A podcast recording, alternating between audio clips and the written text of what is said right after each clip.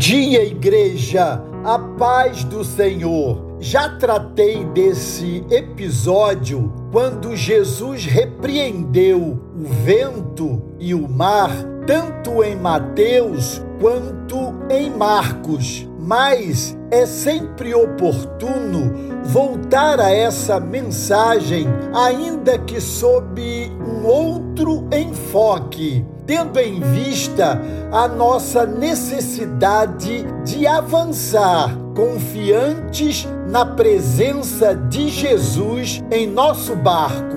O texto bíblico de hoje quero ler com você no Evangelho de Lucas, capítulo 8, verso 22. Certo dia, Jesus disse aos seus discípulos: Vamos para o outro lado do lago eles entraram num barco e partiram. Nos evangelhos encontramos essa história de Jesus dizendo a mesma coisa aos seus discípulos: Vamos para o outro lado do lago. Então, eles entraram no barco e os marinheiros experientes se puseram a remar, atravessando o mar da Galileia. Durante a travessia, começou uma grande tempestade e os discípulos entraram em pânico. Enquanto isso,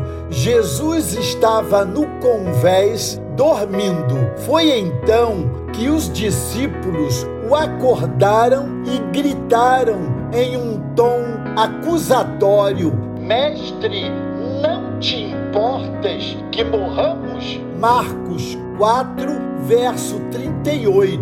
Isso parece algo como: Ei, Senhor, consegue prestar atenção agora? Parece que o Senhor ainda não se deu conta do perigo. Em seguida, Jesus se levantou e repreendeu a tempestade e também repreendeu os discípulos. Ele perguntou: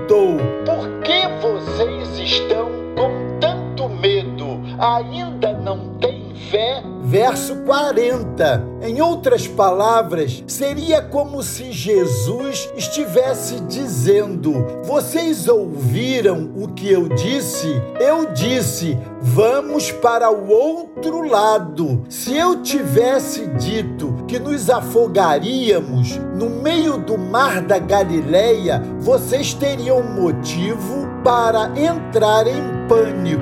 Jesus não prometeu a eles uma travessia suave, mas ele prometeu uma travessia segura. O mesmo se aplica também a nós. Deus não nos promete uma vida sem problemas, mas Ele nos promete segurança. Muitas vezes queremos evitar a tempestade, mas às vezes há lições que só aprendemos nas tempestades da vida e que não aprenderíamos de outra maneira. Creio que é melhor estar em uma tempestade com Jesus do que estar em qualquer outro lugar sem Ele.